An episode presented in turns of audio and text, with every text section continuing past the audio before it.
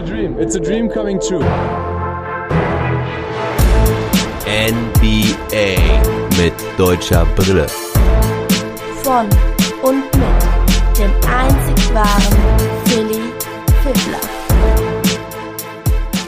Long Playoff Monday. So sieht's nämlich aus.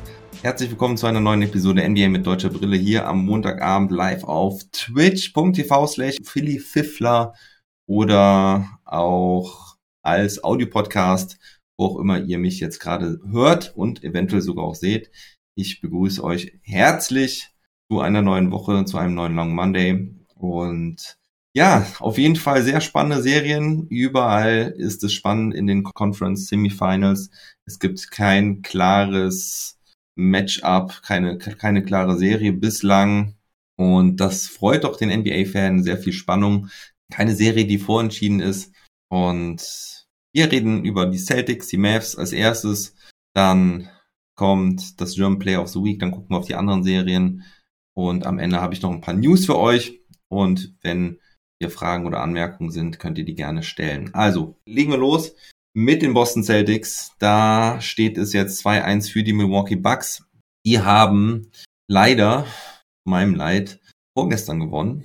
Die Milwaukee Bucks. Gestern haben ja die Mavs und die Warriors wieder gespielt.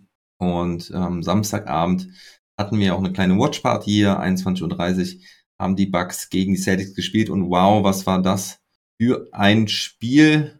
103 zu 101 für die Bucks am Ende. Mega, mega spannend. Das ganze Spiel über war es spannend. Das hat richtig, richtig Bock gemacht. Die Celtics hatten Markus Smart wieder zurück und die Bucks hatten auch George Hill wieder zurück. Der war ja auch schon länger raus. Ähm, und es gab aber auch noch eine andere Änderung in der Starting Five der Bucks. Und zwar ist Grayson Allen gestartet für Bobby Portis. Der ist auf die Bank gerückt. Portis war aber fit, also das hatte einfach strategische, taktische Gründe. Und ja, die Celtics hatten ja ausgeglichen in Spiel 2 ziemlich überzeugend zu Hause im TD Garden und Spiel 3 war dann jetzt ja in Milwaukee im Pfizer Forum. Und ja, es war wie erwartet von Anfang an ein spannendes Spiel. Auch die Twitter-Umfrage war ja sehr, sehr ausgeglichen die ich am Samstag gestellt hatte. Da konnte sich keiner, also da konntet ihr euch als Community nicht richtig entscheiden. Und ja, die Bugs sollten aber am Ende die Nase vorn haben, was vor allem daran lag, dass Jason Tatum ein ziemlich schwaches Spiel hatte. Am Ende war es dann ein ja, Herzschlagfinale, denn Drew Holiday hatte vorher einen Dreier reingemacht, nach schöner Vorlage von Jannis, der den mal abgegeben hatte. Und das gab den Bucks eine drei Punkte Führung. Dann hatte Markus Smart ja eine kritische Situation und zwar ist Smart zum Dreier hochgegangen, wurde gefoult. Meiner Meinung nach hätten das wirklich drei Freiwürfe sein müssen, auch wenn ich auf diese Art von Fouls ja überhaupt nicht stehe. Aber meiner Meinung nach geht er klar mit dem Ball hoch zum Wurf und wird dabei am Arm getroffen und festgehalten und entsprechend konnte er dann seinen Wurf nicht abfeuern. Er, es gab aber trotzdem nur zwei Freiwürfe, also die Schiris haben auf, haben nicht auf Wurffoul entschieden und ja, das dann eben zu seinem Übel, denn ähm, dann konnte er im Prinzip nicht ausgleichen mit den drei Freiwürfen. Was hat er gemacht? Er hat den ersten getroffen und hat den zweiten dann an den Ring geworfen, holt den eigenen Rebound dann, richtig stark gemacht. Und es waren halt nur noch drei Sekunden auf der Uhr. Er macht das Ding nicht rein. Er geht dann irgendwie ans Brett und Al Horford holt gleich, ich meine sogar zweimal den Rebound, also versucht den reinzutippen. Also das Ding ist auf jeden Fall dreimal Richtung Korb gegangen. Und am Ende holt Horford dann den letzten Rebound auch nochmal, tippt das Ding rein, Ausgleich, aber war eigentlich auch schon direkt zu sehen. Die Lampe ging vorher an, also die Sirene ähm, läutete vorher und damit war das Spiel schon vorher zu Ende. Sonst hieß es, hätte es 103 zu 103 hießen, aber so haben die Bucks dann ganz, ganz knapp gewonnen. Al Horford hatte aber eine überragende Partie, war der beste Mann für mich. 22 Punkte, 16 Rebounds, 5 Assists, war auch einer der wenigen, die überhaupt Dreier getroffen haben bei den Celtics. Die Dreierquote nämlich nicht gut. Dan Brown war ein guter Antreiber in dem Spiel, aber war jetzt auch nicht überragend. Dennoch hat er vor allen Dingen Jason Tatum ersetzt, ja, der halt gar nicht stattgefunden hat. Und Daniel Theiss hat auch kurz gespielt. Robert Williams hatte zwischenzeitlich ganz fies den Ellbogen von Bobby Portis ins Gesicht bekommen, musste dann raus. Grant Williams hatte Foul Trouble und kam auch nicht so gut in die Partie. Diesmal defensiv war das noch in Ordnung, wobei Jannis sich vorgenommen hatte, ihm auch zu zeigen, dass er der bessere Spieler war. Aber vor allen Dingen hat er auch vorne nichts getroffen. Und dann hat Theiss seine zwei, drei Minuten bekommen konnte die aber auch nicht wirklich nutzen, hatte nur einen Rebound und ein doofes Offensivfoul. Also da hat er einen schlechten Block gestellt. Und ja, deswegen musste er auch nach zweieinhalb Minuten schon wieder raus, konnte sich nicht nachhaltig empfehlen. Es war das Spiel des Giannis Antetokounmpo, der 42 Punkte, 12 Rebounds und 8 Assists auflegte. Und ihr könnt hier jetzt noch die weiteren Statistiken sehen. Topscorer bei den Celtics war Jalen Brown mit 27 Punkten und Jason Tatum hatte nur 10 Punkte. Er hat immer seine schlechtesten Spiele gegen Milwaukee gemacht diese Saison und auch diesmal sah er komplett ungefährlich aus. Er hatte überhaupt keinen ja, Drang, kein, er hatte überhaupt kein Selbstbewusstsein, einen Wurf aus dem Dribbling zu nehmen, geschweige denn ähm, sich mal einen offenen Wurf zu erarbeiten. Da ging von Anfang an nicht viel rein und nachher hat er es dann auch gar nicht mehr ja, so forciert. Am Ende waren es vier von 19, kein Dreier getroffen bei sechs Versuchen. Ja, ganz miserable Nacht von Jason Tatum. Immerhin hat er hinten ganz ordentliche Defense gespielt, vier Blocks. Da müssten auch einige gegen Antetokounmpo dabei gewesen sein. Aber ja, das war halt insgesamt einfach zu wenig. Jane Brown wie gesagt, noch der Antreiber gewesen. Gerade auch am Ende hatte er den Ball übernommen, 8 von 16 getroffen, 10 von 11 Freiwürfen. Und ja, Robert Williams und Marcus Smart beide nicht so richtig ins Spiel gefunden. 10 respektive 9 Punkte. Bester Mann von der Bank war Derek White mit 14 Punkten. Und Grant Williams 9 Punkte, 6 Rebounds, 2 Assists. Peyton Pritchard leider auch nichts getroffen von außen. Die Boston Celtics mit einer Dreierquote von 27,3 Prozent. Neun von 33 haben sie getroffen. Die Bucks sogar noch was schlechter mit neun von 34, aber sie sind halt einfach in der Zone deutlich dominanter aufgrund Jannes Präsenz und ja, dessen Setline, hatte ich ja schon vorgelesen, eben außerdem hatte er zwei Steals und zwei Blocks. Drew Holiday, zweitbester Scorer mit 25 Punkten, Pat Connaughton mit 11 Punkten, 8 Rebounds von der Bank, Brooke Lopez hatte noch ein Double-Double mit 13 Punkten und 10 Rebounds. Ja, aber nichts verloren für die Celtics. Die Serie steht jetzt 2-1 für die Bucks und sie müssen halt gucken, dass sie ihre Turnover weiter vermeiden, weil im Fast Break sind die Bucks einfach richtig, richtig stark und wenn die Celtics halt ja immer wieder mal schlechte Pässe werfen und den Bucks halt die Möglichkeit geben, in Transition zu scoren, dann sieht's immer schlecht aus. Ich meine, sie hatten jetzt nur in Anführungsstrichen zwölf Turnover. Das ist eigentlich okay, aber es waren einfach sehr unnötige dabei. Und Jason Tatum muss sich einfach mehr zutrauen. Also er hat im Prinzip gar nicht versucht, irgendwie mal offene Würfe aus der Midrange zu nehmen. Also gefühlt habe ich da gar nichts gesehen.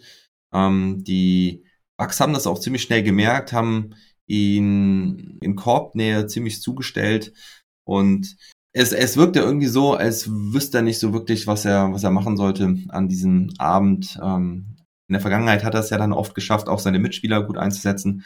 Das war an dem Abend aber auch nicht wirklich der Fall. Mal gucken, drei Assists hatte er.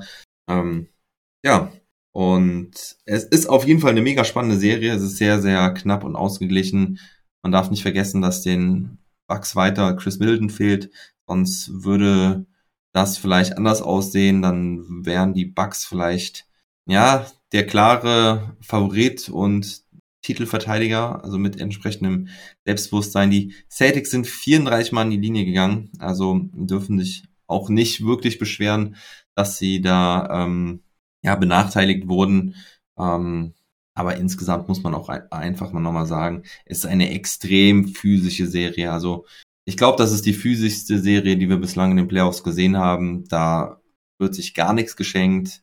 Ähm, es ist extrem schwer, sich Platz zu verschaffen, äh, frei zu laufen. Beide Mannschaften spielen einfach eine extrem gute und harte Defense. Und ja, Da gibt es auf jeden Fall Wehwehchen auf beiden Seiten nach jedem Spiel. Und schauen wir mal, wie in Spiel 4 jetzt vor allem Tatum reagiert, ob er nochmal hm, eine Sahneleistung bringen kann. Denn mit einem 2-2 nach Hause zu fahren, dann würde es doch ja gar nicht mal so schlecht aussehen. Celtics in 6 wird allerdings sehr schwer. Gehen wir weiter zu den Mavericks. Die haben, ja, ausgeglichen die Serie. 2 zu 2, wer hätte das gedacht? Trash Talk Table hatten wir ja am Donnerstag, ähm, der Age und ich, und wir waren beide wenig optimistisch. Mein Originaltipp war ja Suns in 6, also der Tipp steht noch ganz gut. Ich bin super zufrieden, dass die Mavs zwei Spiele gewonnen haben, jetzt die zwei Heimspiele gewonnen haben. Momentum ist jetzt auf jeden Fall bei den Mavs. Die Partien waren auch relativ klar. Natürlich haben die Suns ja ihre Stärke im vierten Viertel, aber die Mavs sind überwiegend in Führung gewesen in den beiden Spielen. Ähm, in Spiel 3 lagen sie zwar am Anfang auch wieder zurück, hatten einen schlechten Start, aber in Spiel 4 hatten sie sogar den besseren Start. Erstes Viertel war sehr, sehr dominant. Und nochmal auf Spiel 1 und Spiel 2 zurückblickend, da hatte Luca ja 45 und 36 Punkte gemacht. Die haben aber nicht zum Sieg gereicht, sondern es waren zwei relativ klare Niederlagen, auch wenn die erste mit 114 zu 121 ja nicht so klar aussah. Aber da hatten sich ja erst ja, in der fast schon Garbage Time zurückgekämpft. Und Spiel 2 war eine klare Nummer. Ja, aber in Spiel 3 und Spiel 4 hatte Luca halt in Anführungsstrichen nur 26 Punkte, dafür aber 9 und 11 Assists. Und das Team war da, das Team hat gut gespielt, überwiegend. Also ich meine, in Spiel 4 hatten wir eine Schwächephase im dritten Viertel, da wo Chris Paul eigentlich raus war, runter war mit Foul Trouble. Das konnten die Mavs überhaupt nicht nutzen. Da ging in der Offensive auf einmal gar nichts, viel zu wenig Bewegung. Wir haben die Zone nicht mehr attackiert, haben eigentlich nur versucht zu werfen und es sah so aus, als würden sie irgendwie das Spiel einfach nur rumhaben wollen. Aber ja, ziemlich ärgerlich, dass sie da den Foul Trouble von Chris Paul nicht nutzen konnten. Ganz kurz aber nochmal zu Spiel 1 und 2 zurück, wenn ihr den Trash Talk Table nicht gehört habt. Ja, es war eine absolute Dominanz von, von Booker und Chris Paul in den ersten beiden Spielen. Und Maxi hatte einige gute Momente, vor allen Dingen im ersten Spiel hat er die, seine ersten vier Dreier getroffen. Im zweiten Spiel hat er zwar keine Dreier getroffen, aber hatte schon nice Cuts in die Zone. Ähm, das hat er dann in Spiel 3 sogar noch besser gemacht. Da war er richtig on fire am gegnerischen Korb und das hat mir richtig, richtig gut gefallen, denn man hat halt auch gesehen, dass die Suns in Spiel 2 Maxi den Dreier wegnehmen wollten und auch haben, ihm weggenommen haben. Ja, genauso wie Dorian Finney-Smith. Wenn die nicht attackieren und dann nur in der Ecke stehen, dann sind sie so gut wie tot in der Offensive, weil die Suns sie im Blick haben. Ja, und wie gesagt, in Spiel 3 hat Maxi dann auch das weiter beibehalten, hat dann aber auch genügend Freiraum gehabt, um seine Dreier zu werfen. Gleiche galt in Spiel 4 übrigens auch für Davis Bertans, der dann richtig on fire war. Ähm, und gucken wir mal jetzt auf die Stats von Spiel 3 nochmal. Ähm, zu Spiel 4 kommen wir gleich dann. Das hatte nochmal eine besondere Note, vor allem was Chris Paul angeht. Ähm, in Spiel 3 Crowder mit aufsteigender Form, der hat auch in Spiel 4 extrem gut gespielt, hatte dort schon 19 Punkte. Booker nur mit 18 Punkten, Chris Paul mit 12 Punkten, also die Starting Five mit Double Digits komplett, aber ja, keiner mit über 20 Punkten. Und Chris Paul relativ unauffällig mit 5 aus 9, auch nur 4 Assists, konnte das Spiel da nicht so lenken. Mm, von der Bank gab es zwar gut Contribution von JaVale McGee, der 8 Punkte und 7 Rebounds hatte, aber sonst war es das dann auch. Ähm, Cameron Payne konnte überhaupt keinen guten Backup äh, spielen, auch nicht in Spiel 4. Und bei den Mavericks war vor allen Dingen Brunson der entscheidende Mann, der, also ich hatte ja im Trash Talk Table auch gesagt, Brunson und Dinwiddie müssen liefern. Ähm, zumindest einer von denen und Brunson hat das auf jeden Fall getan. 28 Punkte, 10 von 21 getroffen und war auch so ein bisschen Rache gegenüber Devin Booker, der ihn in in Spiel 2 fucking soft genannt hat, als er da ein and One gegen ihn gemacht hat. Und also Brunson ist wahrscheinlich der Letzte, der soft ist. Der kleine Mann geht so hart überall rein und zieht in Charge und ist wirklich tough, ein richtiger Kämpfer. Also Brunson ist der Letzte, der, der soft ist. Der hat sich so reingekämpft in die NBA bei den Mavs. Ähm, ja, und das hat ihn wohl ein bisschen provoziert, schätze ich mal. Hat halt echt ein mega gutes Spiel gemacht. Und Doncic, wie gesagt, besser den Ball verteilt. Wurfquote 11 von 25 ist okay. Aber ähm, Finney Smith und Reggie Bullock haben auch ihre Dreier beide getroffen. 4 von 10 und 4 von 11 für Dorian Finney-Smith. Bei Paul ist fast ein, ist fast kein Faktor in dieser Serie. Spielt nur seine 10 bis 15 Minuten. In dem Spiel konnte er sie sogar mit einem positiven Plus-Minus-Rating von plus 5 ähm, beenden. Und ja, Maxi mit 14 Punkten, 3 Rebounds, 4 Assists, traf 6 von 9 Würfen, 2 von 4 Dreiern. Ähm, waren auch ein paar nice Dunks dabei. Und ja, Spencer Dinwiddie, 4 Punkte, 4 Rebounds, 4 Assists. Ist ausbaufähig, definitiv. Ja, aber vor allen Dingen die Defense der Mavs stand richtig gut. Sie haben die Suns bei nur 44,7% Field Goals gehalten. Das, da hatten sie ja so einen krassen Run mit über 50% in den letzten acht Spielen. Und ja, auch die Turnover haben die Mavs mal wieder vermieden. Nur acht Stück gegenüber 17 von den Phoenix Suns. Aber jetzt kommen wir zu Spiel 4 und da ging es, ähm, da war die große Story halt auf jeden Fall die, der Foul Trouble von Chris Paul. Chris Paul und Luka Doncic hatten beide am Anfang ziemlich schnell zwei Fouls.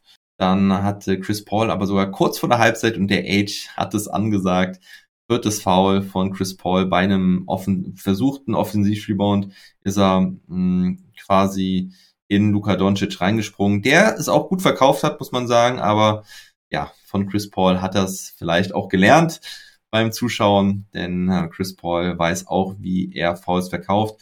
Nachher gab es dann ein paar fragwürdige Calls auch gegen Chris Paul. Da hat er einmal einen Offensivfoul gegen Jalen Brunson bekommen. Das wurde sogar gechallenged, unerfolgreich.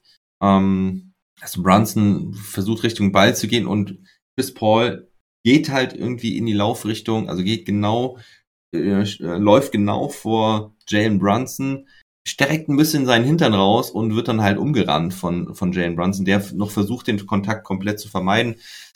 Schwierige Situation, also er versucht das Foul auf jeden Fall zu provozieren und das sollte ja heutzutage nicht mehr so viel gepfiffen werden oder eher als Offensivfoul äh, gezählt werden, weil Trey Young das ja gerade beim Wurf auch gerne gemacht hat, ne? Gelaufen, abgestoppt, quasi schon fast nach hinten gegangen, um dann das Foul zu ziehen. Also ist eine harte Nummer, dieses Foul so zu pfeifen. Man hätte es vielleicht auch einfach laufen lassen können, aber die Refs haben ihre Linie konsequent durchgezogen, zumindest, dass sie sehr kleinlich waren, ähm, vielleicht zu kleinlich. Ich meine, eigentlich sollte es keinen Star-Bonus geben, aber es ist schon krass, dass ein Star wie Chris Paul dann solche Fouls bekommt. Und beim sechsten Foul, ähm, ja, haben sie ähm, dann auch kein Mitleid gehabt. Da war er schnell raus mit seinem sechsten Foul, als er Jane Brunson beim Offensivrebound wohl den Arm runtergegriffen hat. Man konnte es aus den Kameraperspektiven nicht so richtig sehen. Richard Jefferson, der Kommentator, meinte, es wäre ein klares Foul gewesen. Ähm, ich weiß es nicht, war auf jeden Fall hart. Äh, Chris Paul hatte am Ende nur 23 Minuten gespielt. Fünf Punkte, fünf Rebounds, sieben Assists. Immerhin hat er sieben Assists noch gehabt. Ähm, aber ja, da konnte man sich als Suns-Fan definitiv aufregen. Äh, hätte ich definitiv auch gemacht. Aber generell als Suns-Fan darf man sich auch nicht zu sehr aufregen, denn es gab auch viele Calls, die nicht gepfiffen wurden. Also Jay Crowder hat zweimal Luka Doncic übelst gefault. Einmal ist Luka Doncic so ein bisschen in Aiden reingerannt. Ja, da weiß man nicht, ob man unbedingt hätte faul pfeifen müssen, aber Crowder stößt ihn ähm, danach also richtig zu Boden, also wrestelt ihn schon fast so ein bisschen äh, auf dem Boden. Das war die eine Situation und in einer anderen Situation ist Luca zum Korb gezogen und hat ähm, einen richtigen Schlag ins Gesicht bekommen von Jay Crowder. Das wurde auch nicht gepfiffen. Ähm, tja, also insgesamt waren die Refs, denke ich, ziemlich unglücklich. Die Mavs hatten wegen der Chris Paul-Geschichte, denke ich, auf jeden Fall einen leichten Vorteil, aber in Phoenix gab es definitiv keine großen Vorteile für die Mavs, eher Nachteile. Also man könnte fast sagen, dass die Refs in dieser Serie Home Refs waren, also immer für das Heimteam gepfiffen haben. Devin Booker hat alles gegeben, hatte 35 Punkte, 4 Rebounds, 7 Assists, musste dann am Ende ja quasi den Point Guard spielen auf Cameron Payne. War kein Verlass, nicht so wie letztes Jahr in den Playoffs, wo er immer wieder super für Chris Paul eingesprungen war. Er hatte in 16 Minuten nur zwei Punkte, zwei Rebounds, fünf Assists, traf nur eins aus fünf. Auch Javel McGee hatte Foul Trouble, ähm, Jake Crowder hatte Foul Trouble. Der war auch noch umgeknickt in einer Situation, kam aber wieder aufs Feld und man konnte nicht wirklich sehen, dass er Probleme hatte.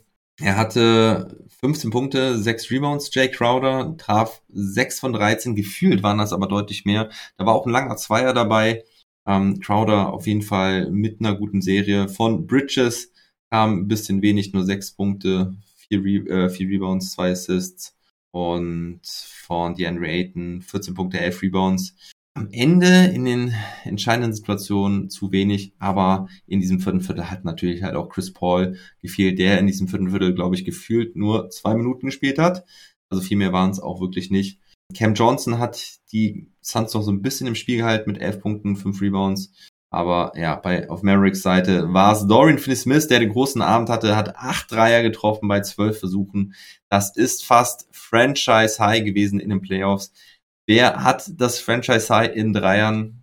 Vielleicht erinnert ihr euch, es waren genau elf Jahre vorher ein gewisser Jason Jet Terry beim Sweep gegen die Lakers beim 4 zu 0. Da hat er nämlich neun Dreier getroffen und er hat noch acht Dreier getroffen in den Playoffs. Maxi Kleber gegen die Utah Jazz. Ihr erinnert euch vielleicht noch gar nicht so lange her.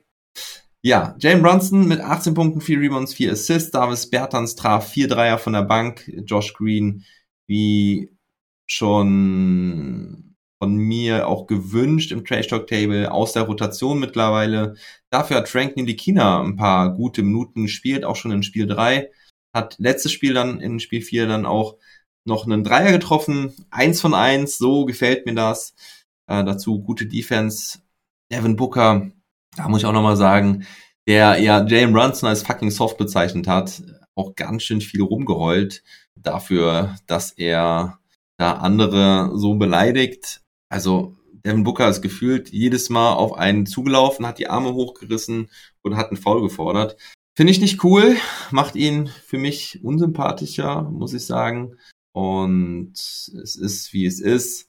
Äh, Maxi hatte 11 Punkte, 7 Rebounds von der Bank, ist, hatte ein Plus-Minus-Rating von plus 16.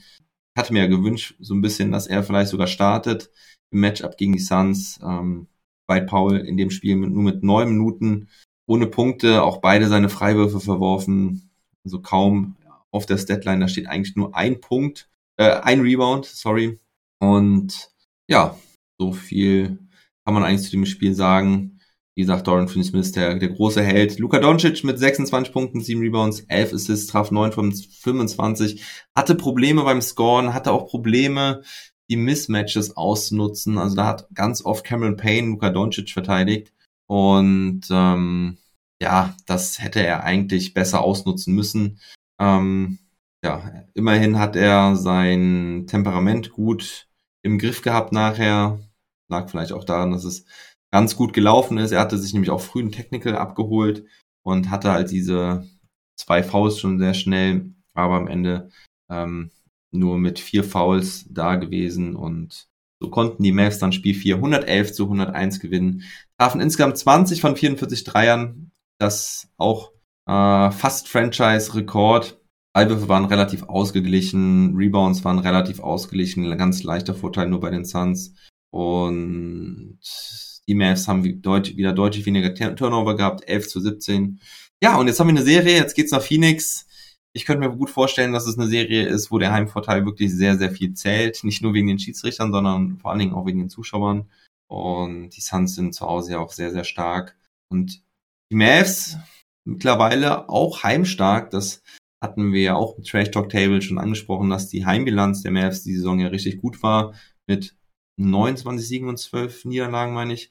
Und jetzt haben sie das auch in die Playoffs übertragen. Das hat letztes Jahr nicht geklappt. Ich bin sehr gespannt auf Spiel 5. Das findet statt von Dienstag auf Mittwoch. Ist jetzt eh so ein Zwei-Tage-Rhythmus. Spiel 7 könnte aber, glaube ich, ist, glaube ich, dann am Sonntag. Also ein, wenn es ein Spiel 7 gehen würde. So, dann kommen wir zum German Play of the Week. Und das war Maxi Kleber. Daniel ist ja kaum in Erscheinung getreten. Deswegen haben wir ein Play von Maxi Kleber. Das möchte ich euch jetzt gleich zeigen. Und zwar war das jetzt hier auch aus Spiel 4 der Dagger, kann man sagen, der Dagger-Dank von Maxi Kleber nach sehr schönem Pass von Luka Doncic, den er so, ja, ähm, ach, jetzt habe ich wieder vergessen, wie man es nennt, wenn man ihn so aus dem Arm wirft. Ähm, auf jeden Fall schöner Pass von Luka Doncic, auch No-Look. Sieht man nur relativ schlecht. Ich habe auch keine kein besseres Highlight-Material gefunden. Die Szene wird nur ganz kurz gezeigt hier in 10 Sekunden. Auf jeden Fall hat Maxi den Deckel drauf gemacht mit diesem schönen Dank und ich zeige es euch hier.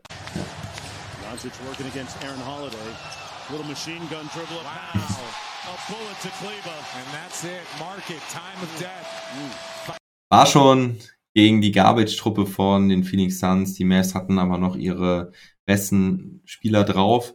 Und ja, Maxi hatte einige geile Plays diese Woche. Es gab auch diesen Alley-Oop-Dunk, wo er sich fast den Rücken gebrochen hätte. In Spiel 2 müsste das gewesen sein. Oder was Spiel 3?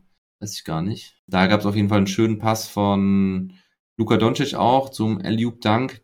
Und Max Kleber stopft das Ding, hält sich am Ring fest, kriegt dann einen ganz leichten Push von Javal Miki und dann kippt er hinten rüber, fällt wie eine Raupe auf den Rücken. Äh, hat er einmal quasi mit den Knien und Füßen den Boden berührt, obwohl er mit dem Rücken aufgeknallt ist. Ja, schwer zu erklären, aber er ist halt auf den Rücken gefallen und der äh, quasi der ganze Schwerpunkt vom Körper, vom Unterkörper ist quasi auf den Rücken drauf. Aber Maxi Kleber ist aufgestanden ohne Probleme, also Natürlich hatte er ein paar Probleme, aber hat weitergespielt. Er hätte sogar den Freiwurf danach getroffen. Tough von Maxi, er hat auch ein ziemlich blaues Auge aktuell. Ich weiß nicht, woher das kam, ob das aus dem Training kam, aber ich glaube eher aus dem Spiel. Habe die Szene allerdings nicht gesehen. Ähm, Maxi spielt auf jeden Fall mega Defense, so wichtig für die Mavs. Vor allen Dingen, wenn er jetzt auch seinen Dreier trifft und solche Cuts dann auch noch läuft zum Korb. Also ganz, ganz großes Kino. Wie gesagt, zwar noch ein paar andere schöne Drives zum Korb dabei. Auch ein schöner Block gegen Landry Shamet in Spiel 1. Ja, und das war das German Play of the Week. Gehen wir zu den anderen Serien. Die Heat gegen die Sixers in äh, Spiel 3. Ich hatte die Sixers ja schon abgeschrieben. Joel Embiid wurde auch schon als out gelistet für Spiel 3 kam dann aber doch zum Einsatz und deswegen müssen die Sixers jetzt auch eine kleine Strafe zahlen. Wie auch immer, es wird sie nicht interessieren. Sie freuen sich, dass Embiid dabei war, auch wenn er nur 18 Punkte und 11 Rebounds hatte. Aber ja, das Spiel ging 99 zu 79 aus. Und warum? Weil der defensive Anker Joel Embiid wieder da ist. Also man vergisst halt ja auch oft, dass er einfach ein extrem guter Verteidiger ist, sein ganzes Team besser macht. Und genau das war der Fall. Die Heat hatten absolute Probleme zu scoren. Butler mit 33 Punkten, Tyler Hero mit 14 Punkten und das war's mit den Double Digits. Kyle Lowry 0 Punkte, PJ Tucker 4 Punkte, Bam Adebayo vor allen Dingen total kalt gestellt, nur 9 Punkte und 3 Rebounds in 33 Minuten, das muss man sich mal reinziehen. Dafür hatte er noch 3 Turnover. Max Struess mit 9 Punkten, Oladipo auch nur mit 6 Punkten von der Bank. Ja, und das lag fast ausschließlich an Joel Embiid. Also natürlich nicht nur an Embiid, aber er ist einfach der absolute Gamechanger, was das angeht. Und mein MVP wäre er gewesen. Er ist aber kein MVP geworden. So viel verrate ich jetzt schon mal. Nachher in den News dazu mehr. Ähm, ansonsten haben auch die Rollenspieler funktioniert. Danny Green mit einer Sahneleistung, sieben von neun Dreiern. Tyrese Maxey mit 21 Punkten. James Harden auch etwas besser, 17 Punkte, 8 Rebounds, 6 Assists. Ähm, hat seinen Dreier noch nicht getroffen, aber kam unterm Korb so ein bisschen besser zur Geltung, hatte mehr Platz in der Zone, um mal zu ziehen und den Ball rauszukicken. Und ja, Andrew Jordan ist wieder komplett raus aus der Rotation. Der war ja gestartet für Embiid. Äh, wahrscheinlich auch wirklich besser so. Ähm, selbst sein Kumpel JJ Reddick hat gesagt, dass er besser nicht starten sollte. Ich glaube, er wollte nicht so ehrlich sein und sagen, dass er besser gar nicht mehr spielt. Aber ja, die Andrew Jordan ist raus aus der Rotation, hatte echt ganz schlechte Statistiken. Und in diesem Spiel 3 die Heat mit nur 7 aus 30 von der Dreierlinie, die Sixers mit 16 aus 33. Generell die Heat bei nur 35,1 Prozent gehalten. Sie hatten weniger Rebounds, sie hatten weniger Assists, sie hatten auch weniger Turnover, muss man sagen. Also die Sixers auch mit 18 Turnovern. Aber dennoch, wie gesagt, die Defense meiner Meinung nach entscheidend. Da haben sich die ein bisschen was einfallen lassen für Spiel 4. Gerade Butler und Adebayo nochmal ein gutes Stück besser, also Butler ein gutes Stück besser und Adebayo hat auch seine Wege gefunden, hatte 21 Punkte, 7 Rebounds, 4 Assists, Butler mit 40 Punkten ähm, oder Depot mit 15 Punkten von der Bank, Tyler Hero allerdings von dem muss mehr kommen, weil die Heat einfach darauf angewiesen sind, dass er auch ein paar Würfe aus dem Dribbling treffen kann, wenn Embiid halt unterm Korb so dicht macht, und auf der anderen Seite haben die Sixers aber jetzt noch mehr Flow gehabt im Spiel, konnten noch mehr das Spacing nutzen, was Embiid mitbringt auf der Fünferposition. Zieht ja Adebayo immer wieder raus, deswegen Harden mit 31 Punkten, 7 Rebounds, 9 Assists, hat jetzt auch seinen Dreier in dem Spiel wieder gefunden, 6 von 10 Dreiern. Und hat vor allen Dingen im vierten Viertel extrem gut gescored und das Ding entschieden. Wieder ein klarer Vorteil im Dreierbereich. 16 von 33 für die Sixers und äh, 7 aus 35, das sind gerade mal 20 Prozent für die Heat. Ähm, ja, die Heat haben zwar wieder weniger Turnover geholt, aber sie treffen einfach weniger und Embiid hatte an dem Abend halt auch 24 Punkte, 11 Rebounds, also auch er kommt da besser offensiv in den Rhythmus.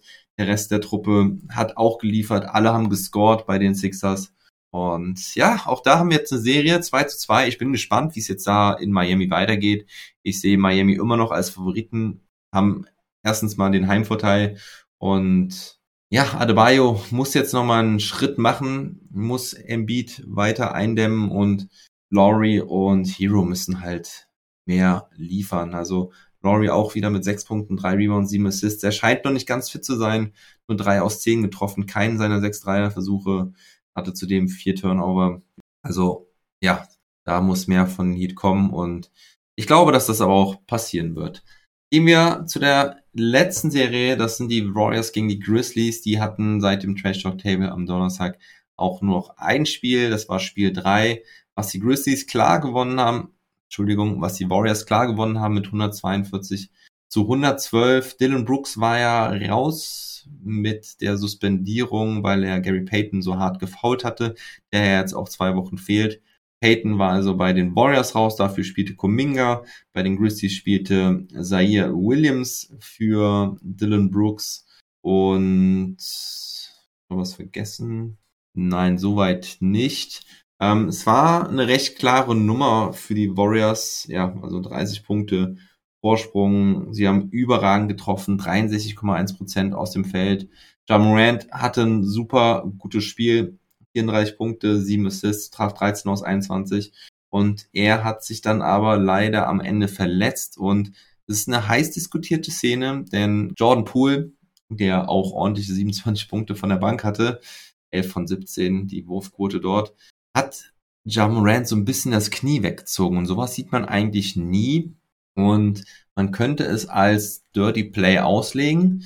Also das macht man auf jeden Fall nicht. Das ist natürlich sehr gefährlich. Äh, Morant ist jetzt verletzt, wird wahrscheinlich in Spiel 4 nicht spielen können.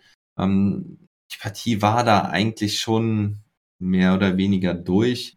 Aber ja, jetzt wird das auch von der Liga angeguckt. Vielleicht gibt es dort eine, eine Strafe, eine Suspendierung für Jordan Poole ich bin da unschlüssig in der Szene. Also man sieht das eigentlich nie, dass ein Spieler einen am Knie greift. Deswegen kann man da schon auch eine Strafe vergeben. Jaron Jackson Jr. hat übrigens gesagt, Mitspieler von Ja Morant, dass er nicht glaubt, dass irgendeiner dort ein Dirty Play machen würde. Und davon gehe ich eigentlich auch immer aus. Aber ich weiß auch, dass ich gerne naiv bin.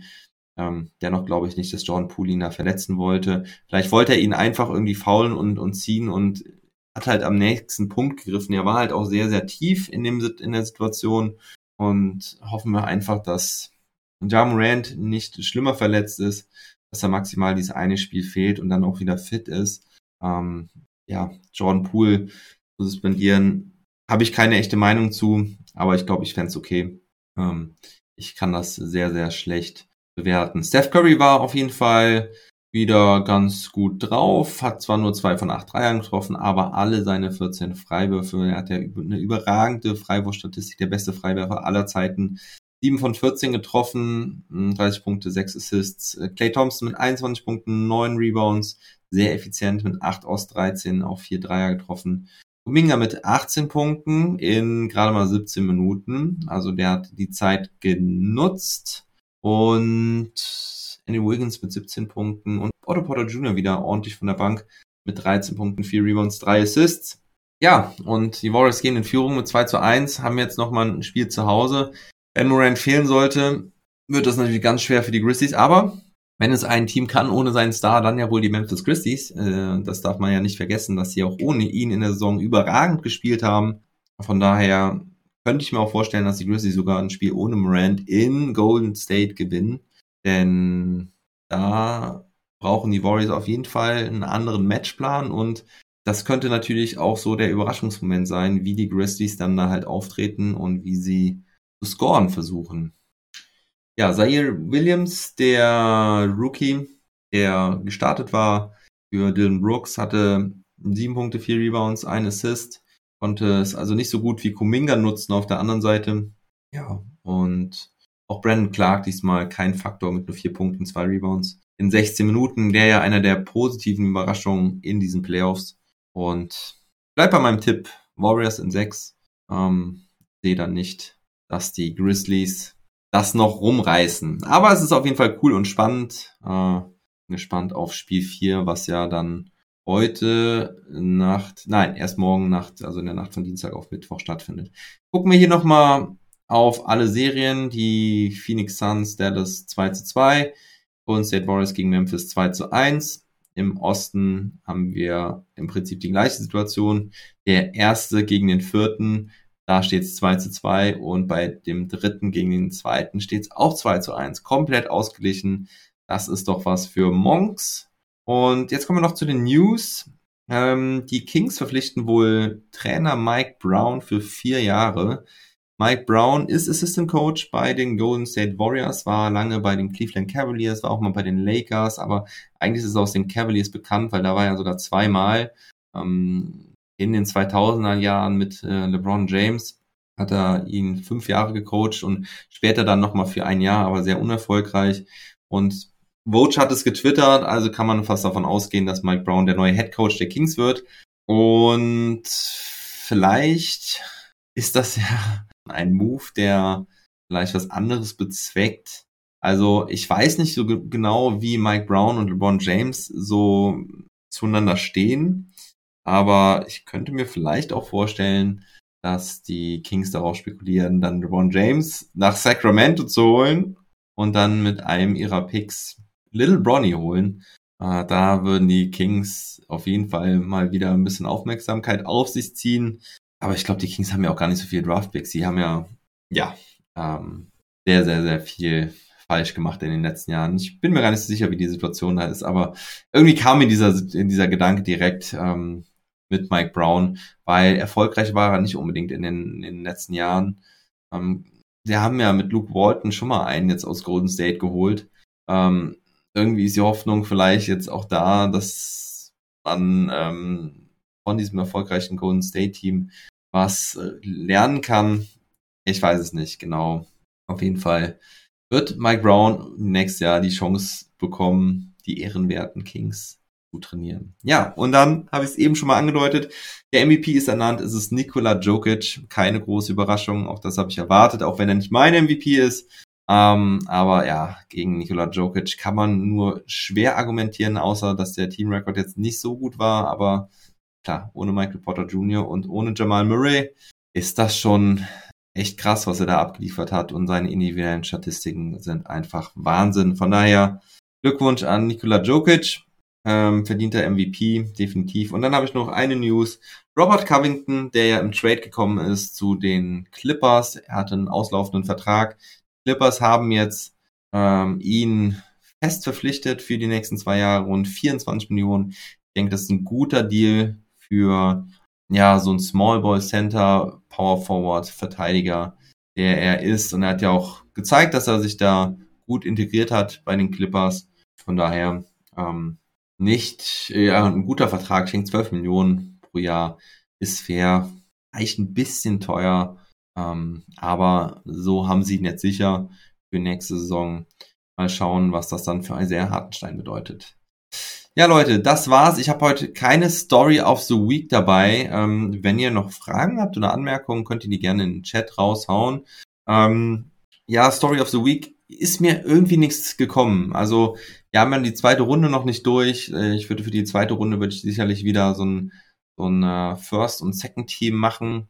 Aber ähm, meine All-NBA-Teams hatte ich schon genannt, meine All-Defensive-Teams hatte ich schon genannt. Ähm, mir ist nicht wirklich was eingefallen, was ich noch sagen kann. Wie gesagt, hier sind ein paar Leute am Start. Wenn ihr noch irgendwie Fragen habt, gehe ich gerne darauf ein. Die Long Mondays werden ja als auch immer ein bisschen kürzer, weil nicht mehr so viel zu berichten ist. Ich bin mir auch noch nicht so hundertprozentig sicher, wie ich die nächsten drei, vier Wochen noch weitermache, ob wir das Konzept so beibehalten oder ich vielleicht sogar zwei Trash Talk Tables die Woche mache. Schauen wir mal. Diese Woche ist auf jeden Fall der Major am Start, Mittwochabend zum Trash Talk Table digital eingeladen. Da werden wir über die Celtics reden und natürlich auch über alle anderen Serien, ähm, aber insbesondere über die Celtics. Und ja, ähm, ihr könnt mich unterstützen über Steady 8Q. Ähm, findet ihr immer in der Episodenbeschreibung beim Podcast oder ihr könnt einfach bei Google Steady eingeben und NBA mit deutscher Brille. Ähm, da kann man verschiedene Pakete abschließen. Ab 2,50 Euro seid ihr dabei. Kleiner Obolus. Oder hier bei Twitch gerne ein Abo abschließen, ein, ein, ein Sub abschließen.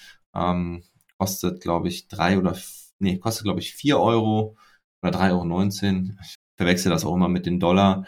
Ähm, es gibt aber auch diese Prime-Abos, wo ihr quasi euer Twitch-Konto mit Amazon Prime verbinden könnt und dann ist das kostenlos einmal im Monat. Und ähm, bei mir würde ein bisschen Kohle reinkommen. Ich wäre euch unglaublich dankbar für jeg jeglichen Support, bin ich euch eh dankbar.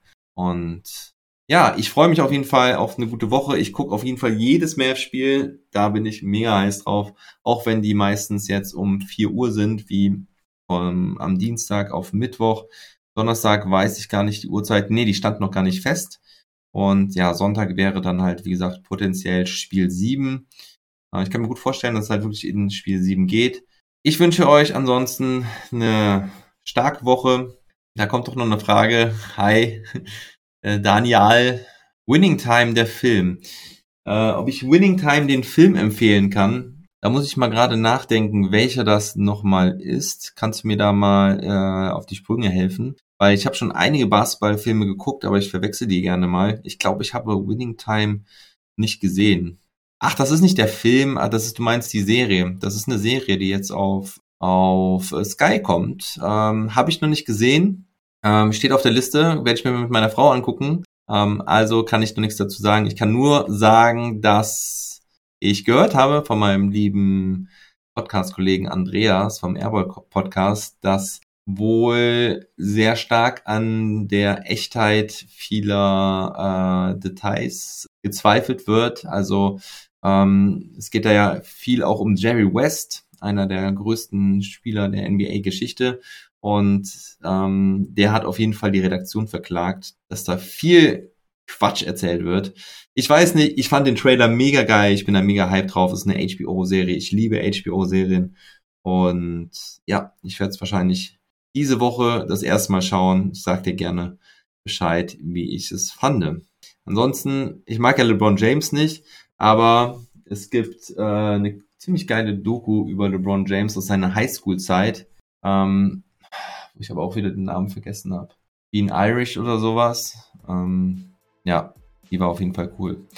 Aber in dem Sinne, äh, ihr guckt dir an, viel Spaß dabei. Ich wünsche euch eine gute Woche. Macht's gut, bleibt gesund und munter und never stop ballin'.